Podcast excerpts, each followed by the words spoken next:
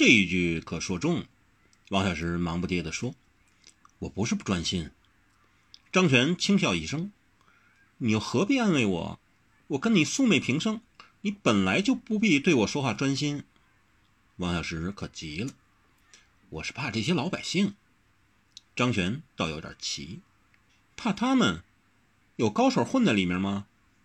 王小石道：“这倒不是，我只怕百姓好奇，万一看到我们脱了军队，而且你原是女子，必定过来搂搂。一旦围观，那就不好了。”张全眯着媚丝细眼，在长长的睫毛底下一转，就说：“我知道了，你名头大，管过事，不少小老百姓都跟你照过相。你是生怕他们认出你，居然和我这样一个小女子在一起。”王小石这回可真要跌足长叹道：“你好聪明，但心眼儿可太那个了。前面都说中了，但后边却偏了。”张璇抿着嘴笑。他喜欢看男人急，尤其王小石这样干净明朗的男子，一急就很好看。你倒说说看，他好整以暇地说：“老百姓一好奇，就会惊动一爷和叶神友，他们一旦发现，就会在这儿开打。我个人生死早豁出去了，但老百姓可有爹娘有妻儿的，一个也不该让他们为我误伤了。我就担心这个。”王小石这番话说得很急，也很直，因为那真的是他肺腑之言。他天性喜欢热闹，但却是平民的那种喜乐熙攘，而不是奢华淫靡的那种追声逐色。他还喜欢去买菜、逛市场，找新鲜好玩的乐子，边吃着栗梨子，边挤着破鞋走。这对他而言，端的是无比的舒服自在。他也喜欢跟人讨价还价，跟他老姐王子平一样，减价他最在行。他曾试过磨地烂一样的跟一个开高价的奸商减价减了两个时辰，他摊着不走，到头来他还是成功了，把三十民的东西他用一个半民就买了下来了。而他也心知那奸商还是赚了，该赚的他总会让对方赚。后来他可名震京师了。见过他的人认出是他，他去酒馆不必付账，他买烤肉不必给钱，水果名酒、山珍海味、绸缎宝刀全送到他跟前，他可全都拒收，不要，要不得，要了就没意思。他也是个好奇的人，以前他只要见两三人聚着，谈话的声音高了一些，或都往上或往下望时，他也跑过来。上望就仰脖子，俯视就低头。人要是抓贼，他一定眼尖心热；穷贼他就夺回失物，把他赶走算了。恶盗，他则要一把揪住，往衙里送。人要是出了事，他一定第一个肩上背负，往跌打药局里冲；要不然把人摊开来，他自己来医。而且做这些事儿，他都不留名，有什么好留的？纵留得担心赵汉卿，也不是一样万事云烟忽过，还真不如任凭风吹雨打，胜似闲庭信步。有时他看小孩在脏兮兮的水洼旁弹石子，用柴刀、菜刀、破盆、轰敏反映着日光底亮芒，也如此过了一日，只觉好玩。有时在乡间忽听一只鸟在枝头愁秋，一头牛在田间呻吟。他十分充实地过了一个懒洋洋的下午。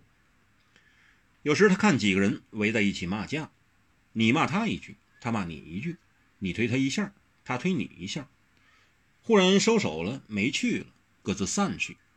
他还觉得不过瘾，没意思，恨不得搂大家聚拢起来，再大打大骂一场才痛快呢。这就是王小石，他自认为。不是做大事、当大人物的人才。他深明人们这种看热闹的习性，所以他怕大家发现他和张璇在这种地方展开厮杀，很难不伤及无辜。张璇却没想到这汉子顾虑的、想到的，全不是自身安危，而是这些。这不是忠臣烈士、大人、大英雄才干的事吗？但那些名人高士。多年也只嘴里说说，却从来没有也不敢去做。张玄常年在蔡京府邸里，这种人和这种事可见得太多太多了。没想到现在还有这样的人，眼前居然还有一个。看他样子愣愣的，却愣得好潇洒，愣得好漂亮。至于张璇只耸了耸，嘴角牵了牵，淡淡的说：“是吗？这又怎样？毕竟没酿成伤亡就是了。”他好像已开始忘怀了，至少不再计较这事儿。看来她是个脑得快，但也洗得素的女子。你能不介怀那就好了。王小石这才放下了一半的心，另一半仍不敢怠慢。我也有时不明白，嗯。张璇在看着落花，每一朵落花是一次失足。他看见土坡下有一湾清清浅的水渠，在落花如此远去，使他想起一首歌，竟不禁悠悠的在心里头哼唱了起来。想当日梢头独占一枝春，嫩绿嫣红何等媚人。不幸攀折惨遭无情手，未随流水转堕风尘。莫怀薄幸惹伤心，落花无主任飘零。可怜红鱼望断无踪影，向谁去？乌烟诉不平。乍辞枝头别恨心，何风何泪舞盈盈。堪叹世人未解浓辛苦。返笑红雨落纷纷，愿逐洪流葬此身。天涯何处是归程？且让玉箫相视无踪影，也不求世间与同情。他随意哼起这首歌，所以对王小石问的说的是什么话，他也没好生去注意。王小石正问：“你混在蔡京身边已好些时日了。”尽管今朝杀不了他，但人总有疏失的时候，你总有机会杀他的。你为救我出来而牺牲了这报仇良机，是不是有点儿？你会不会后悔呢？张璇没听清楚，他又嗯了一声。随后，他依稀听到了“后悔”两个字，就随意的说：“后悔？才不！”然后又加了一句：“落花都失去了下落。”世事还有什么可悔的？王小石当然不以为然，他呢不以为意的回答，他只有苦笑。他试着说：“那你不再恼我了？”张璇漫不经心的问：“恼你？恼啥？”王小石一愣：“恼我没专心听你的呀？”张璇蹙了蹙眉：“专心？为什么要专心？”他倒是真的想不起来了。王小石又只好苦笑。看来这女子可光是脑得快，消得也快，一忘功夫比记忆能耐还到家。说时迟，那时快，晴时多云偶阵雨，只怕比温柔还多变难耐。他试探着说：“既然你不恼，咱们好不好走了？”走。张璇四顾。只见墙前左右来往穿插的都是陌生人，想墙垣之后的行人也不少，但没有一个是他识得的。这么多年来，他窝在不见天日、深宫后院一般的西院里，向往着外面的世界、外面的人，却很少机会可以看得见、加得入。而今自由自在，恢复自身了，他见到这些互不相识的人，只觉得防范大于亲切。走去哪里？他不禁茫然反问：“我不能再待在这儿了。”王小石可真有点急了。我要赶去和刚逃脱和录了像的兄弟们会合，先离开京城这是非之地再说。张全听了就说：“我听明白了，你要逃亡。不过你也最好能明白一件事。”王小石眨眨眼睛：“你说。”张全咪咪的笑开了，王小石看着他的笑容，觉得这笑笑的实在非常旋转，要换作是个好色之徒，只怕得要晕晕的呢。你得要记住，我为救你而败露了身份，失去了伺机杀蔡贼的机会。我要你欠我一个情。他说的非常直接。我要你记得报答我。王小石本来想说，救人何苦忘报，帮人也不必图谢。像他这次全面策动拯救方恨手唐宝牛，也没指望谁会感激他、感谢他的。不过，他会心一想，他是这个想法，但别人可不一定这样想呢。何况是张璇如此身在坎坷，且历经常年四伏敌侧的弱女子呢？他又何必把想法强加诸于对方呢？是以他忍住不说什么了，只说：“我听明白了，记清楚了。”张璇展颜一笑：“你明白就最好。告诉你，我是个孤苦无依的女子，我只能用我有限的力量去办几乎是不自量力的事。你别怪我自私，我不顾惜自己，又有谁顾惜我？女人本来就应该是自私的。”我觉得这上天欠了我许多许许多多。王小石苦笑道：“其实谁也没欠谁的，谁都不欠什么。天与人万物，人无一物与天，是你欠天的，还是天欠你的？要说欠的，只是人欠人的。”张璇薄嘴唇一撇下来，翘边不服气的道：“你说的好听，你还不是在争雄斗胜吗？”谁在这俗世洪流里争强逞能，谁就免不了人间断定成王败寇的规律。你要救朋友，杀蔡京，帮诸葛先生，就未能免俗。王小石想自己无论如何，都得要在跟他分手之前劝他几句，所以道：“说的也是，一个人当然不该白来世间走一趟。人尽其才，物尽其用，得展所长，不负初衷。”若是只修行了一辈子，无甚作为，岂不如同木石？木石尚且有用，人则吃的是白米饭，闻的是稻米香，岂非连木石都不如？所以，真正的佛是同体大悲、无缘大慈的，不是只躲在佛庙寺院里念经拜神、敲木鱼就可以成佛的。张璇眯眯地看着眼前这个人，他开始眯着眼。只想勾引勾引这个青年，就像他在蔡府别墅里，只要他想勾引的人，就必定能成事。但他勾着引着，却忽然听到了些道理，反而觉得自己正给一种前所未有的力量所勾引过去了。他不禁有些震动，几乎以为自己面前站着说话的，并不是一个人，所以他忍不住问：“什么是同体大慈？”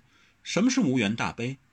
既然上天没有慈悲，世间没有慈悲，我为什么要大慈大悲？王小石决定把这话说完了就走。他常常听人把慈悲之意误解，而今也一吐为快。无缘大慈是一种真正的没有利害关系的爱。我爱他，他爱不爱我都不重要，我依然是爱他的。我跟他无缘无故。我爱他，全不求回报，这就是大慈。王小石说：“苍生众人与我非亲非故，但我当他们痛如同己痛，视其苦如同己苦，伤他痛我，人苦我忧，这便是大悲。”张玄欲言又止，王小石知道自己还是应该说下去。你别看这种想法傻，其实有了这种大慈大悲的爱。在感情上反而不会有得失，既没生收回之念，就不会有烦恼心。没有发生什么事的时候，对人好那只是应该的；但当人家对你不好的时候，你还一样的待人，这才是功夫。张璇哈了一声：“你是要我不求你回报罢了，却说了那么多的话。”他本来还要说下去，却见王小石一双清澈如水的大眼睛正端视他。那么友善、真诚、真挚，一点敌意和怒气都没有。他说了一半，已觉理亏，竟说不下去了。生命很短，所以特别美，人应该加紧脚步，尽速前进，沿途不忘观赏风景，自行快乐，记住，前脚走，后脚放。要是前脚已跨出去了，后足就不要拖泥带水，顾惜不前。你而今的处境就是这样，既离蔡京魔掌，你已是自由身了。昨天的事就让它过去，消失，且把心神力量放在今天的事情上。张玄色道：“我，我该做什么？”王小石这种话，他虽聪明过人，在相府里各行各事的人渐变。各种各样的书览遍，一早就通晓如何防人、整人，甚至怎样害人、杀人。但王小石这种话，他却从未听说过。你不要轻视自己的力量，世上并非绝无难事，有些确实很难办到的。但很难办成，并不是办不成。一个人若办不成，很多个一个人就能水到渠成了。只有不肯为的人，才会做不到。我们若是一滴清水。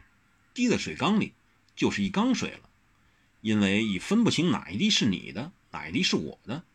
同样的，滴到臭渠沟里和汪洋大海中，都是一样的效果。你自己的力量本来就是可以大到这样没有制限的。王小石平和地说：“我们不应该为自己付出的心血劳苦而画地自限，迷恋着过去的成就。施与人者，莫论回报，莫图人情。”过去的，过去吧；未来的，反正由未来。守住现在，当下即是，可贵可珍，自重自爱。张璇缄默了半晌，悠悠地问了一句：“你所说的种种，你自己可能做到？”王小石哈哈一笑：“我，还差远了。我道行哪有那么高？我要做到，还用得着这阵子忙来忙去？”却仍是一场空。他坦然道：“我还是与世有争的。”他这样爽然一笑，使张璇也与之释然，轻松，也开心了起来。好，你说了这么多，是我决定了一件事。什么事？我决定跟你们一起走。什什么？你不欢迎吗？我。王小石只觉一个头有七八个大。你看我现在若不跟你一起逃走，我还有地方可去吗？天下虽大，无可容身，你能不顾我死活吗？说的也对，可是我这是逃亡啊。有你在，可以保护我呀。何况你说话那么好听，我想听下去嘛。哎呀呀！谁叫自己一时口快，猛说了那么多、那么久、那么长篇大读的《金刚经》？怎么了你？却又反悔了不是？什么无缘大慈、同体大悲，全都是骗人的！你就忍心让我送死了吗？当然不。可是，可别可是了，赶快去跟你的朋友会合吧。不过，什么不过嘛？你说话好听，我唱歌好听。咱一路上可不寂寞了，但，但你的头走。张璇再不理会，扯着王小石就走。王小石本能反应，略一争动，一不小心，却使得张璇头上盔帽落了下来，露出了乌云般的长发。王小石自己也扯落了一些脸上的易容之物。他们正妨有人发现。唯一发现的是，人们簇拥过这边来。一名行人走近之时，低声道：“王楼主，你走，你走，我们掩护你。”王小石一愣，在众人掩饰下，与张贤相扶而行，不数步，有一老太婆佝偻蹒跚着走过他们身前，色声道：“小石，别往那儿走，那儿狗腿子多。”王小石忙折了方向。又走了一回，只见人多穿插于身前，一替人磨菜刀的大汉一边故意快力磨刀，一边沉声道：“小石头，快走快走，我们支持你。”王小石跟张璇相去豁然，走出了西城门。那守门的一名领队也不搜查他们，只细声急道：“王少侠，保重，好走，跟那运柴的队伍走，脚艺掩人耳目。”王小石二人走进那走在碎石路上的运柴的队伍，一名背着山柴而且骨瘦如柴的老头，对他咧开黄黑不齐的牙，跟他咯的一笑。这回王小石不带他先开箱，一问：“怎么你们都知道我是王小石？”那老者一笑，磕的吐出一口浓痰：“谁不认得你？天下谁人不识君？一双石头般的眼睛，石头般的眼脸。”还有大石头般的担子，你不是王小石，谁是王小石？你本来就是我们。他指着地上给他们踩的咔啦咔啦的石头，你铺的路，我们好走。今天你要走了，咱们不要命了，也得让你好好的走。王小石只觉一阵热血冲上喉头，只觉自己所做的都没有白做。所活的都没有白活，上天对他煞是慈悲，给了他多于他所应得的。张玄却俏声道：“你又多愁善感了，是怪我易容术不精吧？”王小石这才醒了过来，心道不是，才要开口，张玄退了一步，怯生生地说：“你你你你不是又要讲长篇未完、完不了的《金刚经》吧？”王小石只好苦笑。你看，张璇忽悠叫道。王小石随他指尖看去，只见路边又有那样一棵开着红花的树，风过的时候，花瓣正一个旋一个旋地转降下来，忧伤美艳，有一种杀人般的好看。汪小石苦笑，他觉得自己像在旅游多于逃亡。我还是不明白一件事。张璇忽悠狐媚和狐疑，且带点狐惑的迷弟着他，咪咪笑。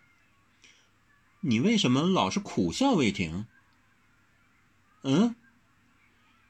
张全侧了侧头，用鼻音问。阳光突破了阴云，映照下，鼻尖和颈很白，像只虎，白虎。